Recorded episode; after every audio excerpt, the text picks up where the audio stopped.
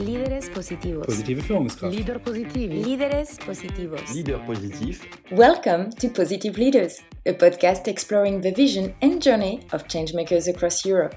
Business leaders, entrepreneurs who have decided to make more sense of their professional life by combining business and impact. we can create value, but it's not only financial value, it's economic, environmental, and social value. And this is what we want to bring and to give to our clients. So I think the platform is a new place where market participants really, I mean, investors can see the impact from their bond investments. They can score and see high impact issuers, high impact bonds, or even high impact projects. Each episode will meet with two impact champions highlighting concrete solutions in their industry and revealing how they lead change at their level. We'll talk about food, energy, health, mobility, building, inclusion, textile, beauty, and so on. This podcast is supported by a collective of impact actors Sparknews, INSEAD Alumni Association France, B Lab, the mission driven companies community, and Impact France Movement. The role of finance in enabling a greener and more sustainable environment and society has certainly taken center stage in recent debates. Presented as key to transition to net zero and fairer economies, green and social finance has witnessed a fast expansion in recent years. Yet, banking and financial companies are regularly accused of privileging profit at the detriment of the common good, of making big announcements rather than acting to actually turn the tide, or even of being the enemy rather than a possible ally. How can we reconcile finance and collective interest? What transformational role can financial companies really play? To discuss these sometimes complex yet crucial questions, I'm joined by Elena Müller, co founder and chief operating officer of Green Assets Wallet. Hi, Elena. Hi. And Philippe Zaouati, CEO and founder of Mirova. Hi, Philippe. Hi. Thank you both for joining me today for this new episode of Positive Leaders. Now, just before we start discussing your own backgrounds and ways of leveraging finance for sustainability, I would just like to take a minute or two to go back on this idea that finance can be a catalyst for change. You've both been navigating sustainable banking and finance landscape for years. How crucial is it to get finance on board? You won't be surprised if I, if I say it's key, of course, because finance is a fuel for the whole economy. Uh, so it's a part of the economy, a very important part. And also because the situation we are facing needs a lot of investment. That's the key point of the problem. Uh, we need to invest a lot because we have to change in within the next 30 years. We need to change completely the structure of an economy which has been set up during the last two centuries. And so this complete transformation need a huge amount of investment. And even for those who think that we need a, a kind of degrowth or more sobriety, becoming more sober will also need to, a lot of investment. So uh, whatever the strategy that we choose to face the problem, finance will be a key part of the solution. You share the same feeling? Yes, of course. I couldn't agree more. And we have 10 years to really cut carbon emissions globally in half, and we need to come down to net zero by 2050. And of course, the capital is needed. Capital needs to be redirected away from high or low impact uh, or really high impact investments into more sustainable investments and that goes for the whole capital or the equity and the debt side of things and we really need to make a huge disruptive shift Thank you both for clarifying that point uh, for me. Philippe, you're the CEO of Mirova, an asset management company specializing in sustainable investment, which you created within Natixis in 2014.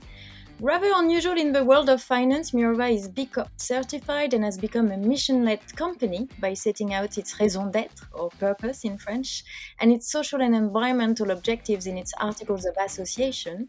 Within Mirova and beyond, you personally advocate for finance to become a tool to transform the economy towards models that preserve the environment and promote social inclusion, and have contributed to market and regulatory developments in France and Europe.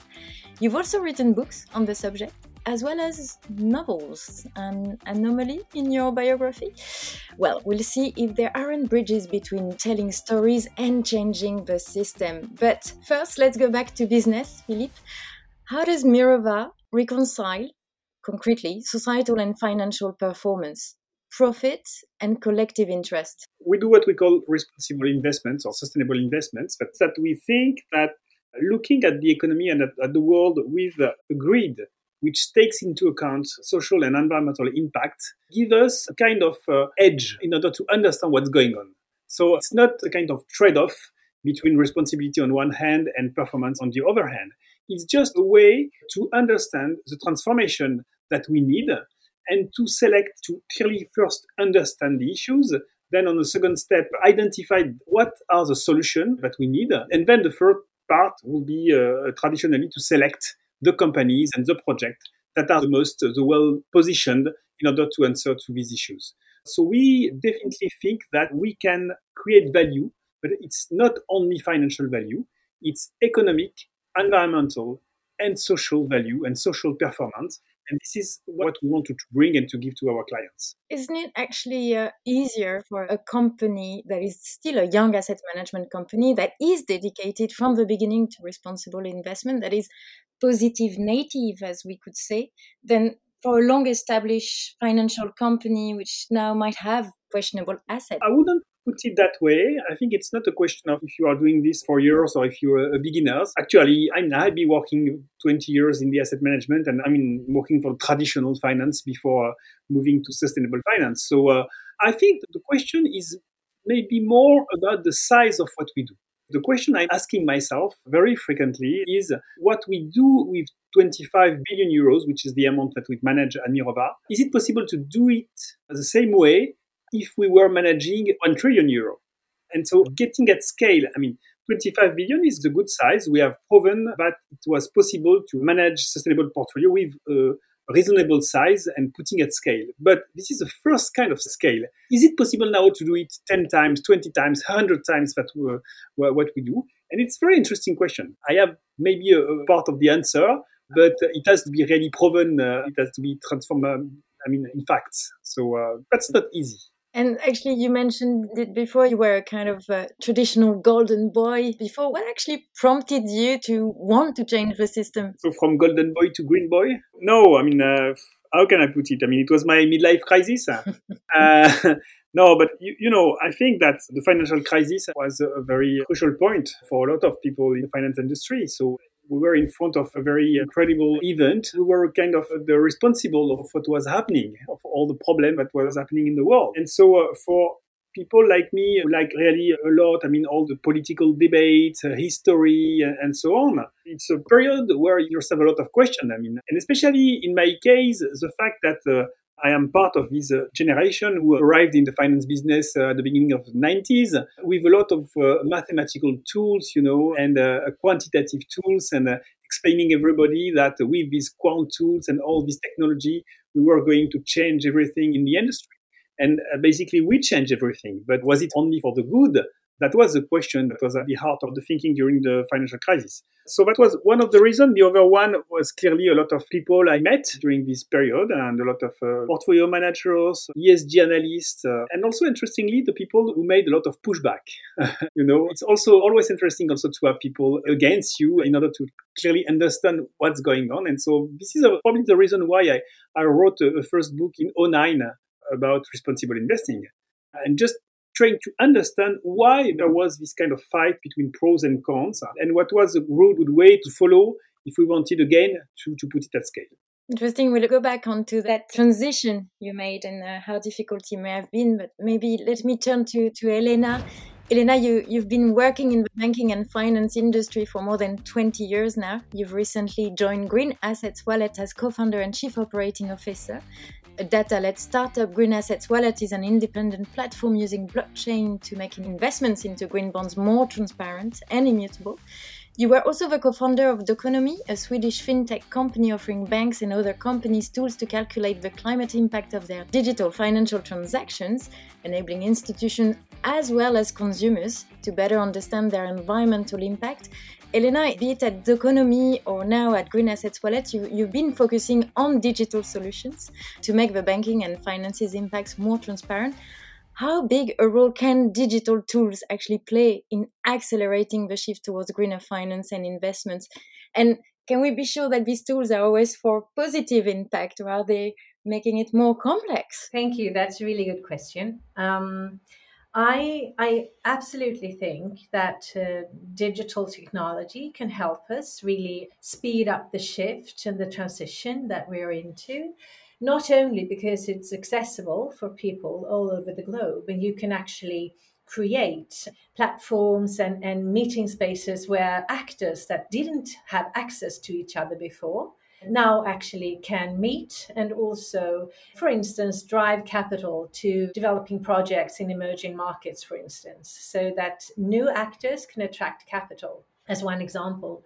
And I also think that, of course, it's really important how you develop these platforms or how you would develop the technology that uh, Doconomy solutions are based on. Because, as always, they need to base on a robust and reliable methodology. And you also need to um, really think about the use of electricity and energy and all these things, where actually the digital tools can have and do have a, a negative impact on the planet. But if we do this wisely and if we bring these tools broadly and scale them globally, I think actually that technology can a solution to help drive the shift. How does it uh, help in the case of uh, green assets wallet and maybe Doconomy concretely? How does it work? First of all, Doconomy solutions are predominantly targeting consumers through various channels. And Green Assets Wallet is really a, a platform that targets debt capital market participants. And in the Green Assets Wallet case, we are connecting an ecosystem of investors, issuers, validators, um, project developers, over time, financial intermediaries, and stock exchanges to really help them connect and really visualize the actual, both environmental and social, and also economic related impact that a green bond has. Currently, we offer a platform for green bonds, but we will, uh, during the course of the fourth quarter, also expand into social bonds, sustainable bonds, and also other types of label bonds. So I think the platform is a new place where market participants really, I mean, investors can see the impact from their bond investments. They can score and see high impact issuers, high impact bonds, or even high impact projects. And without the platform, it wouldn't be as easy to access a global, the global supply really. And over time also tap into uh, direct investments into projects, for instance. So, do you find um, you've made a change from Doconomy engaging customers to now looking at more stakeholders? Why did you make that move? Was it not enough to just talk to consumers? Do we need to go that step further now? Transparency not just not quite enough, or is it a different stage in the transformation? Yes and, and no. I mean, in the first case, I was very fortunate and, and very happy to join Doconomy team and really make sure that we could scale an innovation that I was part of also developing back in 2015, the Åland Index, which is really the secret source and, and the formula behind the calculations that in the first step was done to show consumers their carbon footprint in their own bank or through the Do app that we actually launched in Sweden in 20, 2019. And that was a great journey for the past three, four years with an awesome team but I'm an entrepreneur, really. You know, I was born an entrepreneur, and I got, you know, served the opportunity to join Cecilia Repinski, the founder of Green Assets Wallet, in a in a really interesting stage in the journey of how to also further enhance and improve the Green Assets Wallet.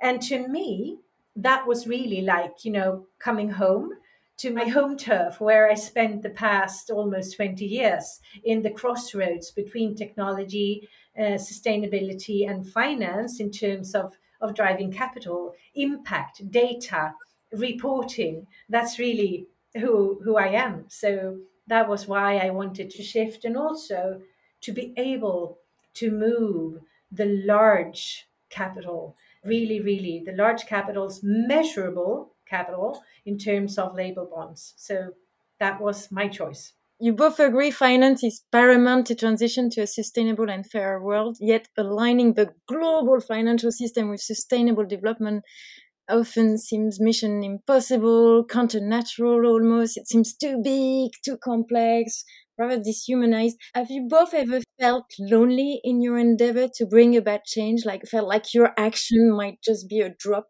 in the ocean? I have to say yes. I mean, as as always, if you're to some extent a pioneer, and if you're really trying to lead change and bring people with you on that journey, yes, that can be lonely. And what I've learned through the years is that driving this transformation and the change needed is just as any other change transformation. You need to actually be able to meet people where they are and help them to understand the challenge through their own perspective. You need to use the same tools as they do in their daily job, but you need to tweak them and add this sustainability angle and help people see why this is needed. And of course, in the financial industry, what's better than hijacking the money, and the finance, and you know, flip it around and just talk about financial risk, but from an environmental and social perspective. Well, what do you say? do you agree with me? Yes, it's sometimes difficult to be a pioneer, uh, but it's also a very good position. I mean, uh, you are alone in the market, and you know that uh, there is a strong difference between what you say and what you do, and the rest of the of the business. And so it's exactly what we, uh, have experienced the last 10 years. And I think we were convinced that we were really changing something and doing something very positive. If I just turn back on these last 10 years, we know that what we did was really to shift the system and to help the, the system to, to shift. I have more questions about the 10 years to go because now we are in the situation where the first step is, is done. So the, this uh, first battle is, is won, I would say. Sustainability is on the table. Everybody is speaking about this. Uh, so you have seen what I mean the situation in, in Glasgow uh, these days. I mean everybody is there, all the companies, or uh, I mean it's a, a, big Barnum with a lot of people, and uh, and in the finance industry the same. I mean everybody uh, is speaking about ESG integration, about impact investing, about sustainability, and so you are in the middle, a very big flow of, of information uh, about sustainability. So, what should we do now? What is the next step? What should we do in order to maintain the bar at very uh, high level, to avoid uh, this mainstreaming is becoming a big greenwashing, to still, of course, differentiate ourselves and to uh, to stay ahead of the curve because uh, because we are entrepreneurs and we want to stay uh, ahead of the curve. But also, what is the most useful thing to do in the next ten years in the financial industries? This is, I think, a, a very interesting uh, question, and it's probably more difficult than being a pioneer the last ten years. Do you share that difficulty, uh, Elena, now at this stage that the debate has kind of uh, shifted. Maybe not all the actions yet, but as uh, Philippe was saying, how do we convince people now to go further, faster? How do you stay ahead of the curve? Yes, I agree with Philippe, but I also think that, I mean, science is there. We know that we have 10 more years to really cut carbon emissions in half if we want to take the climate challenge as, as the top challenge, which it is. And there's also a lot of great experts and researchers and, and, and people from academia and different think tanks in all sectors out there and we need to listen to them. And there is like a possibility, for instance, to align portfolios with science based targets and make sure that you actually are on a trajectory to really reduce carbon emissions in the sector. And I think that the most important thing right now is really to show value at risk if we don't act, if we don't do this, how will portfolios or uh, credit portfolios really be impacted uh, when the corporates are starting to suffer uh, when we, for instance, will have a price on carbon or, or whatever in the future.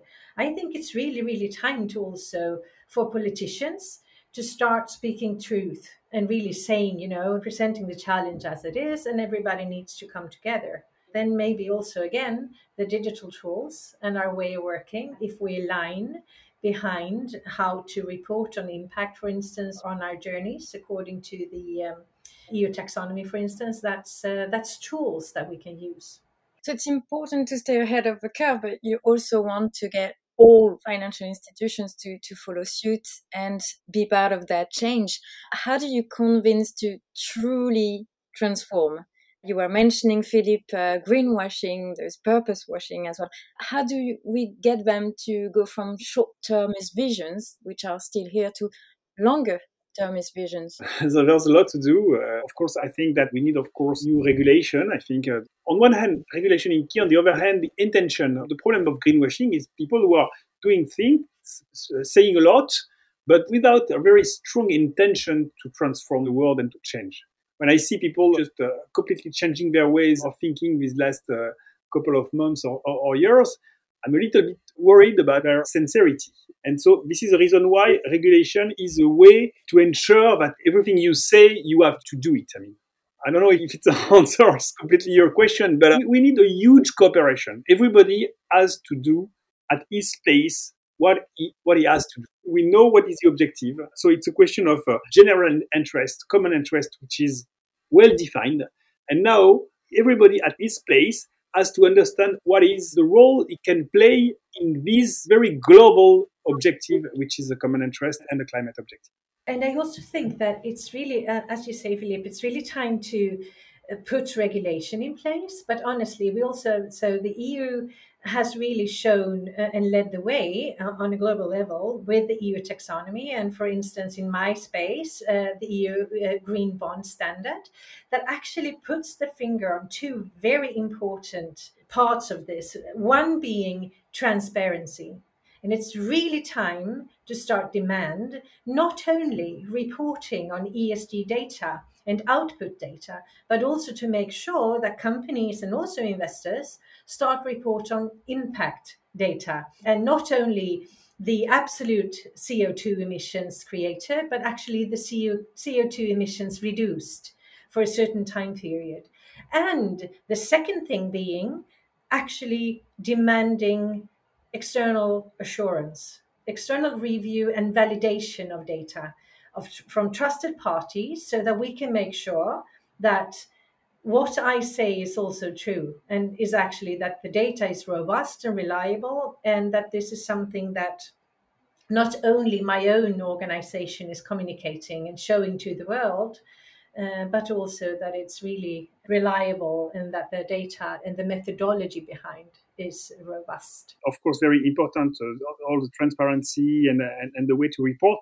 But uh, at the beginning, we need also to uh, clearly explain what we want to report. And there is a big debate on the place today between uh, financial materiality on one hand and double materiality on the other hand. And this is key. I mean, all the philosophy behind the European regulation is what we call double materiality. That means uh, the impact of climate and nature on the businesses and the impact of the businesses on uh, climate and nature, on both ways. And we see, for example, the last announcement uh, of the uh, IFRS Foundation about the creation of the, the ISSB, the International Standard Bo- uh, Sustainability Standard Board, this is not very good news because they are creating a big organization, a global organization, to uh, to define what will be perhaps uh, in the coming years the standard in terms of reporting from companies. And it's only about financial materiality. There is no question of double materiality in it.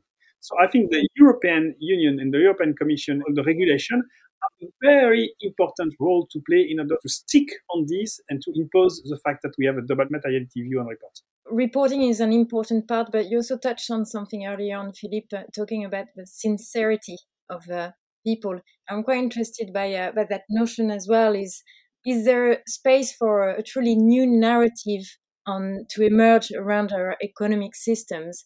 Are we seeing people starting to be really more sincere. I think telling stories is very important. Uh, uh, narrative is key because we uh, we need to embark a lot of people, and if we uh, if we don't have a clear narrative, then we are doing things because we have to to do it, but there is not no sincerity in it. And clearly, this was the reason why uh, we decided to create Mirova 10 years ago because, uh, you know, I was uh, number two of Natixis Asset Management, which was a, a, big asset management company with 300 billion euros. So, uh, of course, I would have uh, preferred to integrate sustainability in, in, this big company of 300 billion euros. But it was very difficult to do it because there was a lot of pushbacks and it was not sincere, and we were only doing some uh, very small things. So uh, what we wanted to do this kind of uh, sustainable investment with a strong conviction, not because we want to gain uh, market share, uh, not because the regulation is asking us to do this, but because we think this is the right thing to do. And then if you think this is the right thing to do, then you do it well. And if you do it well, you can succeed.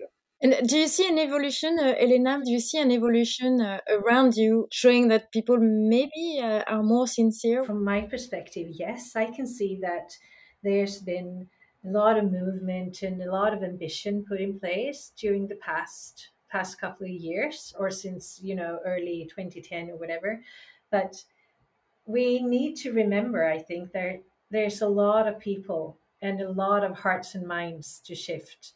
That's why also it's difficult and it takes time because people we are all busy with our daily lives with our jobs getting you know everything functioning and then also taking on another quite complex issue and and bring it into your job. It's not perhaps easy but i clearly also feel that with all the the youth and the young people being out in the streets with their parents across the globe it's actually also something that shows that um, people really want change and that we need to do this together. But there will always be people that will be hesitant and you know wonder whether if this is the good right thing to do or not. And to me, yes, I, I think it's uh, great if everybody would, you know, join our side, if I can say that, Philippe. you know, we have a purpose-driven companies on both ends, and we are doing, you know, our utmost best to to change things. But to me, the harsh thing that I that I brought with me is that to me it doesn't matter if they start working with this just because they think it's financially smart or if they see positive returns in the you know in the coming years doesn't matter just as long as they move their, their feet. So do we need to show them that it can work that you can you can be proof of concept before uh, they they move and it's fine it can be part of a new narrative? Absolutely absolutely. And and you know you you just need to think of what's the issuer's main challenges or what's the investor's main challenges or what's the validator's main challenges in their daily job and then you need to present the solution so that it of course also helps them uh, achieve what what they have even if it's uh, cost efficiency or if it's too poor data or lack of transparency. So, if I speak from my own perspective, um, I think it's important again to serve and, and, meet people where they are and then help them along the way. Do you agree, Philippe? Yeah, yes, of course, yes. Whatever the reason of moving, uh, if you move, it's okay. I agree. And I'm very happy uh, about the mainstreaming of all the sustainable finance. Only uh, concern is that it's sometimes a little bit difficult to distinguish clearly uh, when it's done correctly and what not done really very correctly. So my only concern today, but we have very good tools. Again, the new regulation about investment funds is, is very interesting. We have to, to improve it, but it's a very, very good first step. So uh, yeah, yeah, uh, clearly, uh, proof of concept is very, very, a very good word. I mean, it's exactly the way I explained what we have done at Mirova the last ten years. What do you think we can reasonably hope to achieve by 2030? Oh my God. we'll go to Mars, no? well, so it seems like it, it's, I don't know, I'm not sure anymore if we're going to meet the one and a half degree target and really make sure that we are aligned or on the right track. And hopefully, and, and I honestly believe that we will see a shift in, in capital flows to a really large extent and it's already started and and so from my perspective where i operate today in, in the in the label bond market it's really reached really high you know the highest levels ever ever this year and i'm sure that we will see a lot of capital that moves into the solutions where it's needed the most i'm not sure though if it's going to be enough but then we have another 20 years to also even more perhaps leapfrog and, and, and speed up. I, I don't know. I mean, clearly it's very difficult to, uh, to know what, what will happen in the next 10 years. And, and also because the evolutions that we see are clearly not linear evolutions. You know, there are some acceleration at a certain point that could be negative or positive acceleration. In terms of technology, for example, we could have a, a very strong acceleration or even uh, deployment of existing technology. I mean, we see it with uh, the electric vehicle, for example. On the negative side, we could have also some uh, very bad news in terms of uh, extreme weather events and, and so on. So we are in a situation where on negative and positive, we could have some very strong acceleration on both ways. So that's the reason why it's very difficult to predict what will be uh, the, the situation. I think mitigation, we need to continue, of course, to, to mitigate uh, carbon emission as much as possible. But uh, especially for developing countries, adaptation will be a very important topic in the next 10 years. We, we need to adapt. The world will, will change, I mean, anyway, and we will have to adapt to it. And investment is important. Again, investment will be something very important.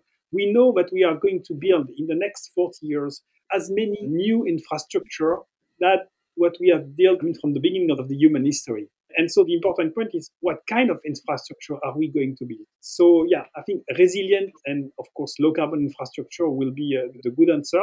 And it's about mitigation and adaptation.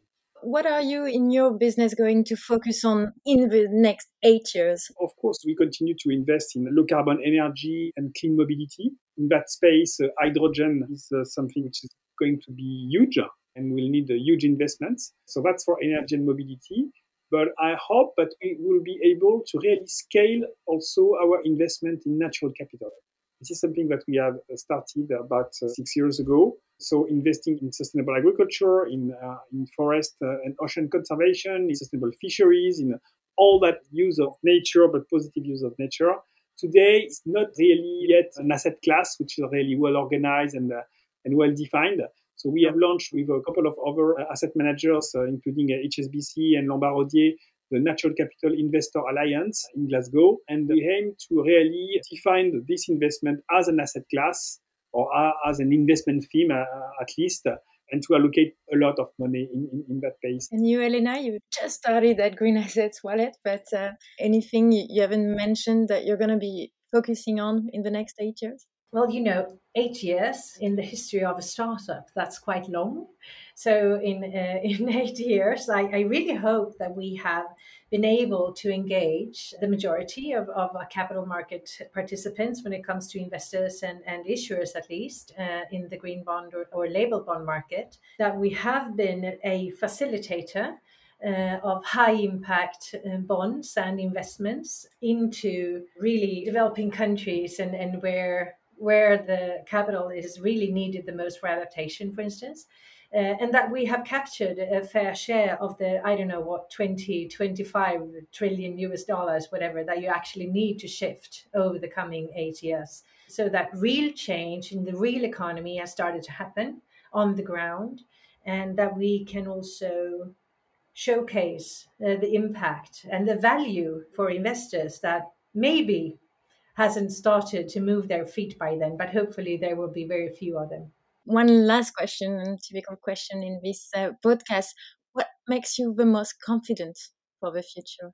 I think the discussions and everything that, you know, uh, a lot of things that you've heard, both from COP26 and also uh, the EU Green Deal and, and all of the new initiatives that are out there to really put regulation in place, taxonomies all over the world, even though IFRS also will, might have a materiality that is focused on finance. Let's hope it, it's not, that it also includes non financial values.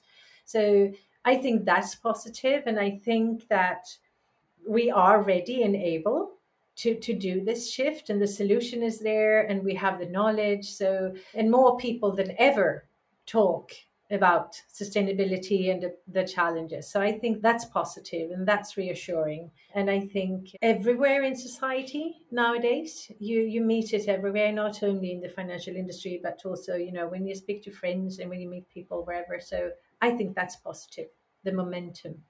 Momentum, Philippe, anything keeps you optimistic? And... I have a traditional answer to this kind of question.